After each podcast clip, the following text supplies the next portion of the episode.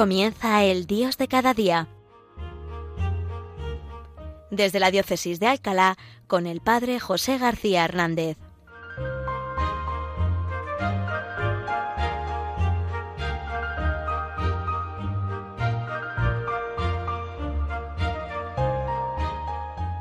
Buenos días, queridos oyentes.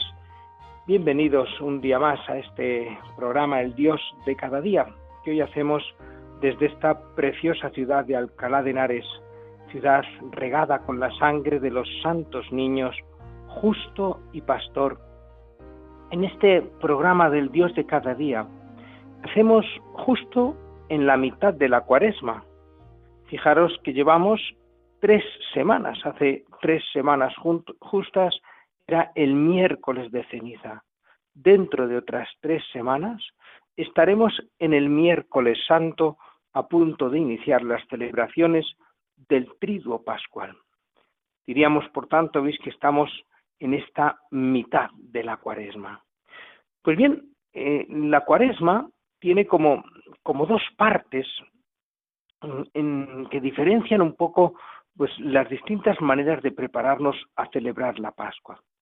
En la primera parte de la cuaresma, y esto lo vemos sobre todo en la liturgia y en las lecturas de la misa, la idea que predomina de, este tiempo es la invitación a la conversión y a la práctica de las obras de penitencia.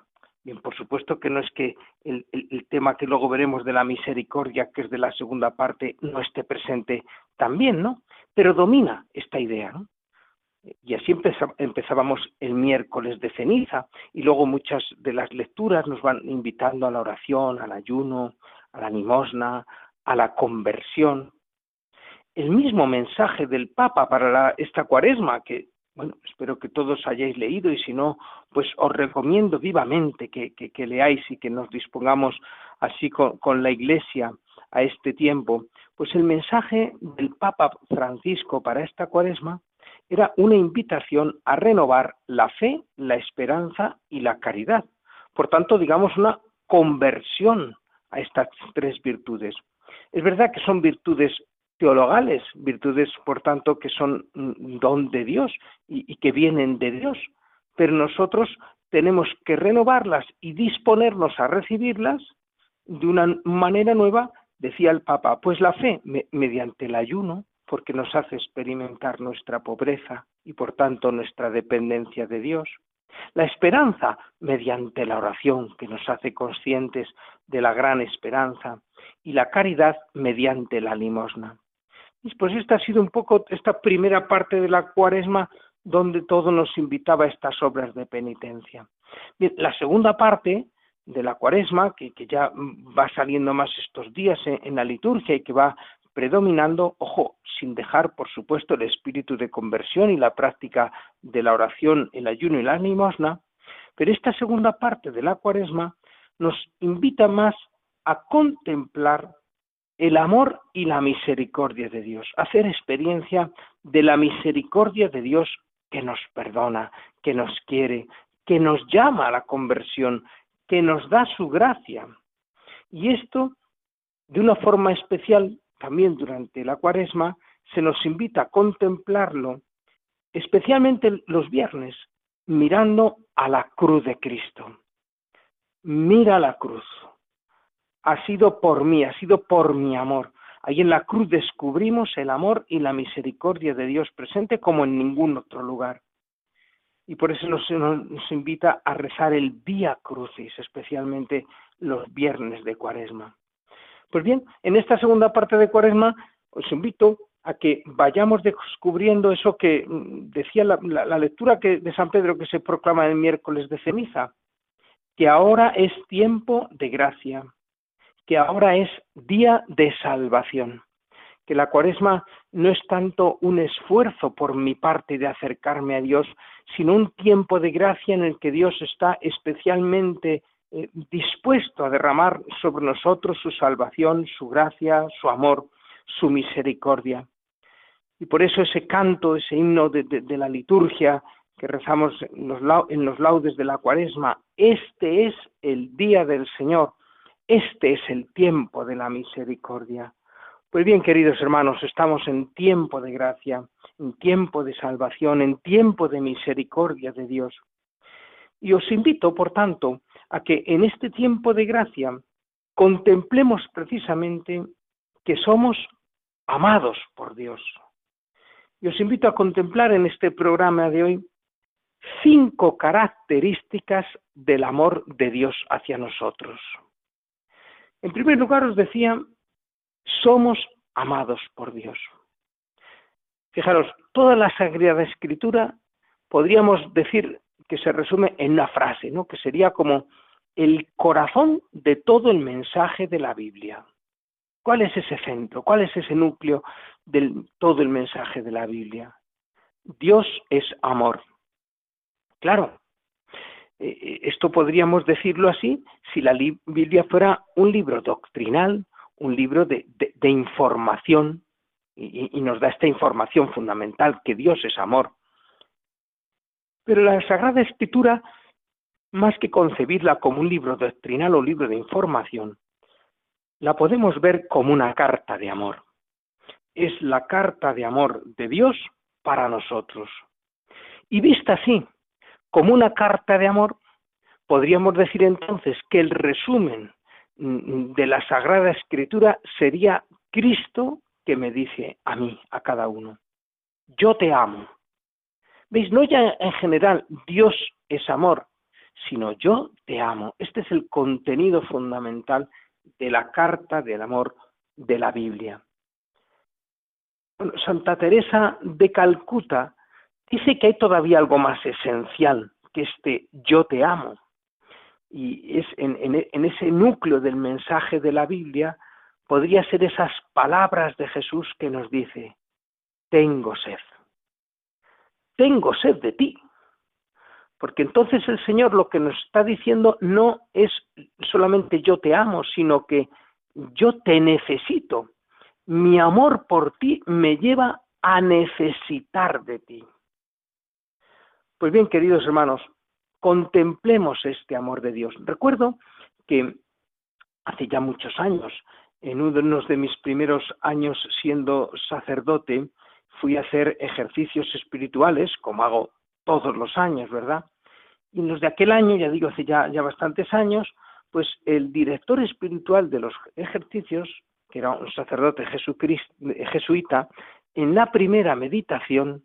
Después de la introducción, nos dice, bueno, en este primer día de ejercicios os voy a dar una consigna. Hoy está prohibido amar a Dios. Bueno, poco nos llevamos las manos a la cabeza diciendo, pero bueno, pero bueno, ¿a qué hemos venido a ejercicios? Sino a dedicarnos unos días al Señor, a amarle, a contemplarle, a darle gracias. ¿Cómo nos van a decir que este primer día de ejercicios no amemos a Dios? Bueno, era, por supuesto, un recurso literario, porque a, continuación añadió, hoy vamos a dedicar todo este primer día de ejercicios espirituales a dejarnos amar por Dios. Ah, y ahora entonces si se entiende, ¿veis? Antes de amar a Dios, y precisamente para amar a Dios, contemplemos el amor de Dios por nosotros, de ese Dios que me dice, tengo sed de ti, te quiero, te necesito y por eso pido tu amor. Mendigo tu amor, nos dice el Señor.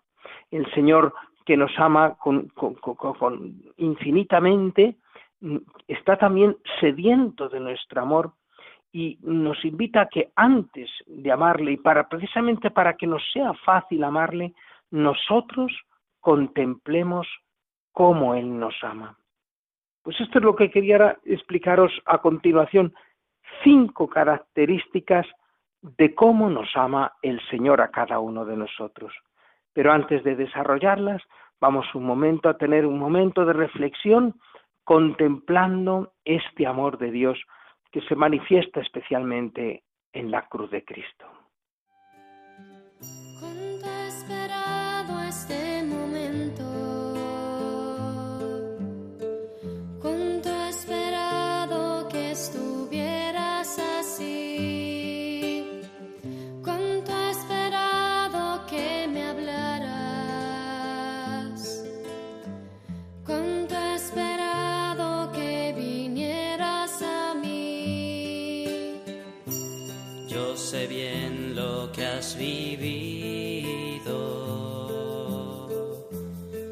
Sé bien por qué has llorado. Yo sé bien lo que has sufrido. Pues de tu lado no me he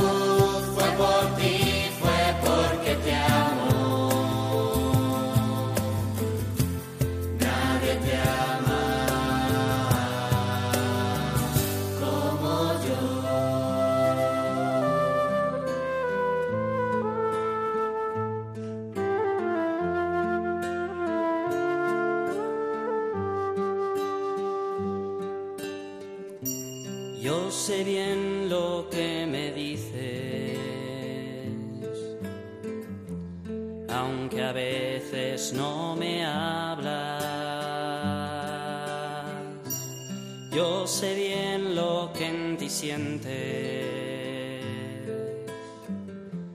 aunque nunca lo comparto.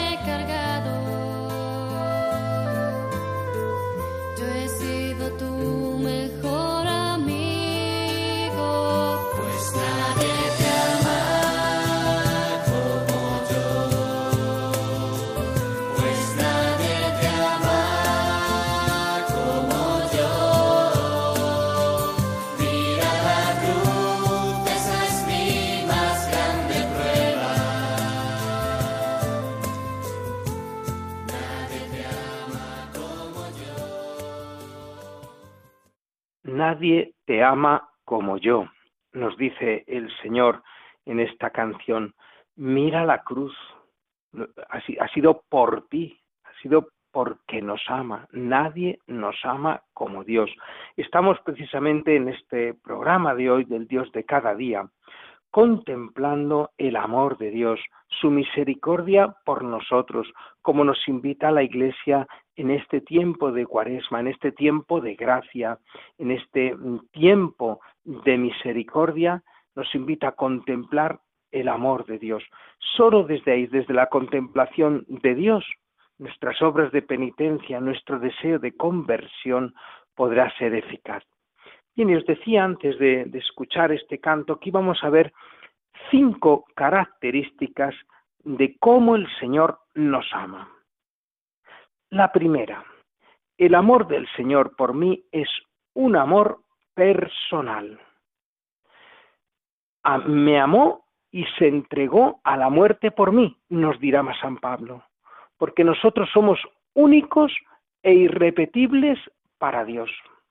De tal manera que todo lo que sucede en el Evangelio es por mí. No así en general, por todos, sino por mí. Me contaron el otro día, ¿verdad?, la anécdota de, un cantante de estos de masas, ¿verdad?, eh, que en un concierto es allí rodeado de, chicas jóvenes eh, que le tenían como ídolo y que iban allí, pues él viéndolas ahí a todas dijo, os quiero a todas, os quiero a todas.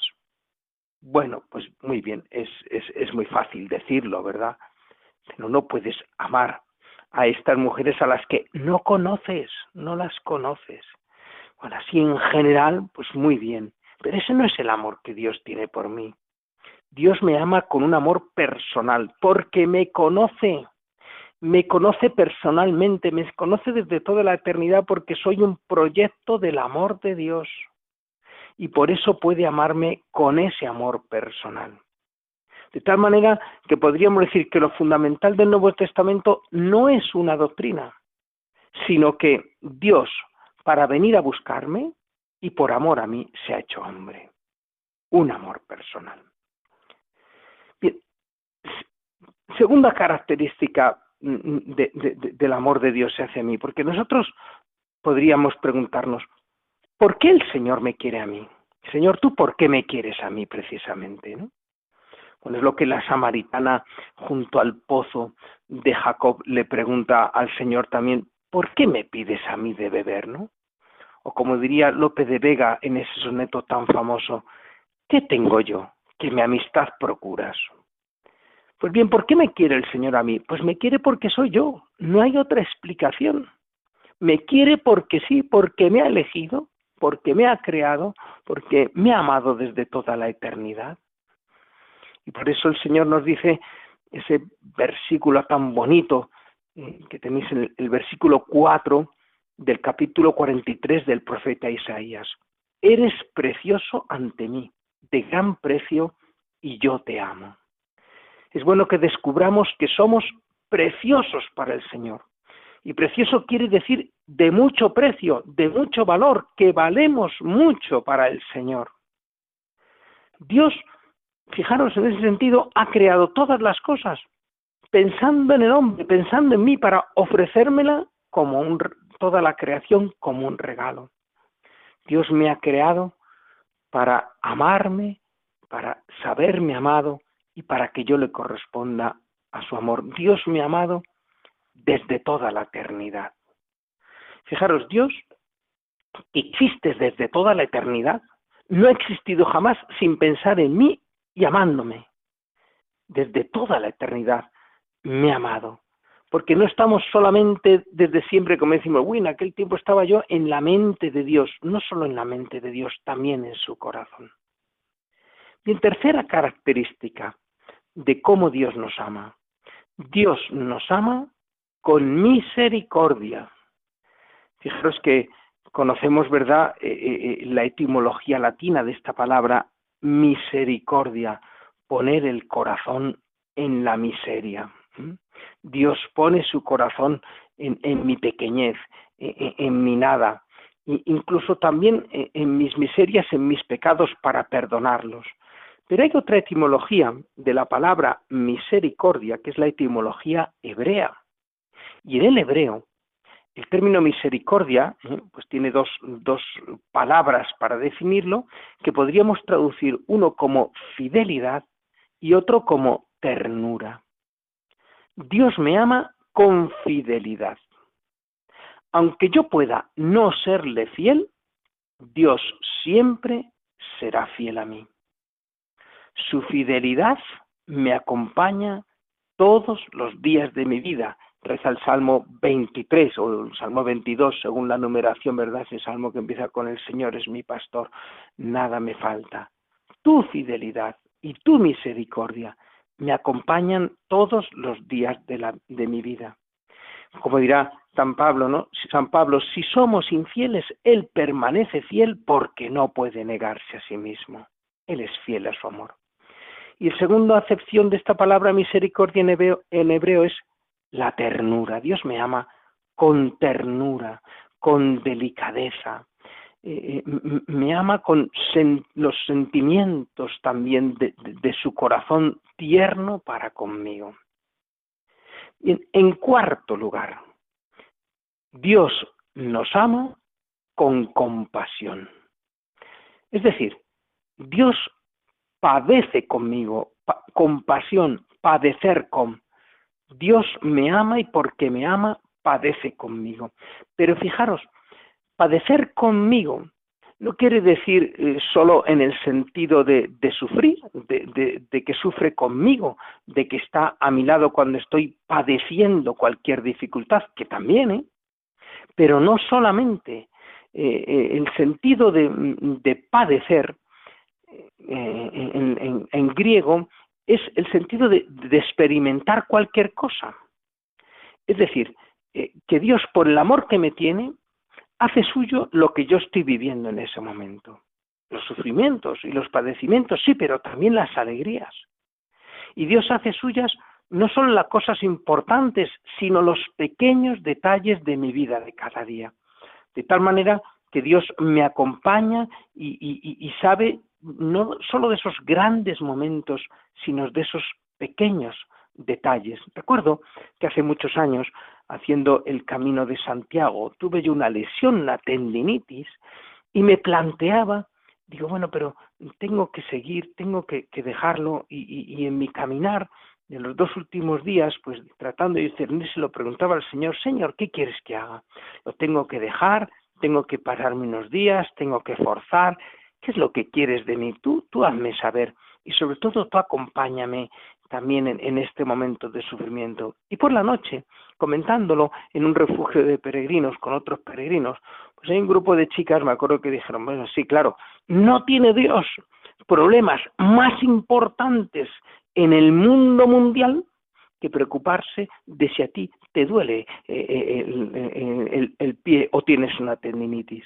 Pues sí, queridos hermanos, esto es lo grande, de que Dios, precisamente porque ama con un amor personal, está pendiente de ese pequeño detalle de, la vida, de mi vida, que a lo mejor en, el cómputo de los problemas del mundo, pues es una cosa absolutamente insignificante, pero que como en este momento es importante para mí, Dios la vive conmigo y Dios mm, mm, padece conmigo ya digo, en el sentido negativo, si, es sufrimiento, en el sentido positivo de que se alegra conmigo ante esa circunstancia concreta de mi vida.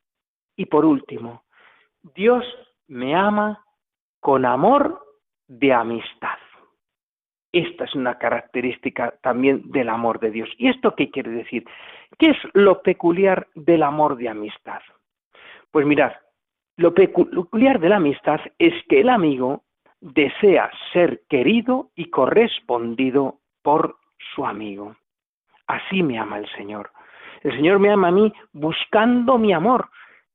Tiene sed de mí, tiene sed de mi amor. Quiere que yo le corresponda con mi amor. Y por eso el Señor nos dirá, ¿verdad? En el capítulo 15 de San Juan, ese versículo tan bonito, vosotros sois mis amigos. Ya nos llamo siervos, porque el siervo no sabe lo que hace su Señor. A vosotros os llamo amigos, porque todo lo que he oído a mi Padre os, os lo he dado a conocer. Pues el Señor nos llama sus amigos, quiere nuestra amistad, busca nuestra amistad, busca la intimidad con nosotros, nos ama con este amor que es un amor personal, un amor porque sí, porque me quiere, un amor con misericordia, un amor lleno de compasión y un amor que me llama a un amor de amistad. ¿Queréis saber quién es el personaje protagonista de la historia de la humanidad? Si tuviéramos que nombrar cuál es en la historia de la humanidad el personaje protagonista de toda la historia, pues podríamos decir el mendigo. ¿Y cómo el mendigo es el personaje protagonista de toda la historia. Porque Dios mendiga nuestro amor y porque el hombre eh, en su esencia va siempre mendigando el amor de Dios. Pues en esto consiste nuestra vida, en esto consiste nuestra conversión cuaresmal. Dejarnos amar por Dios y corresponder a su amor con el amor de nuestro corazón que tengamos una feliz y santa cuaresma que nos disponga para celebrar con solemnidad y con alegría la próxima fiesta de Pascua. La bendición de Dios Todopoderoso, Padre, Hijo y Espíritu Santo descienda sobre vosotros. Amén.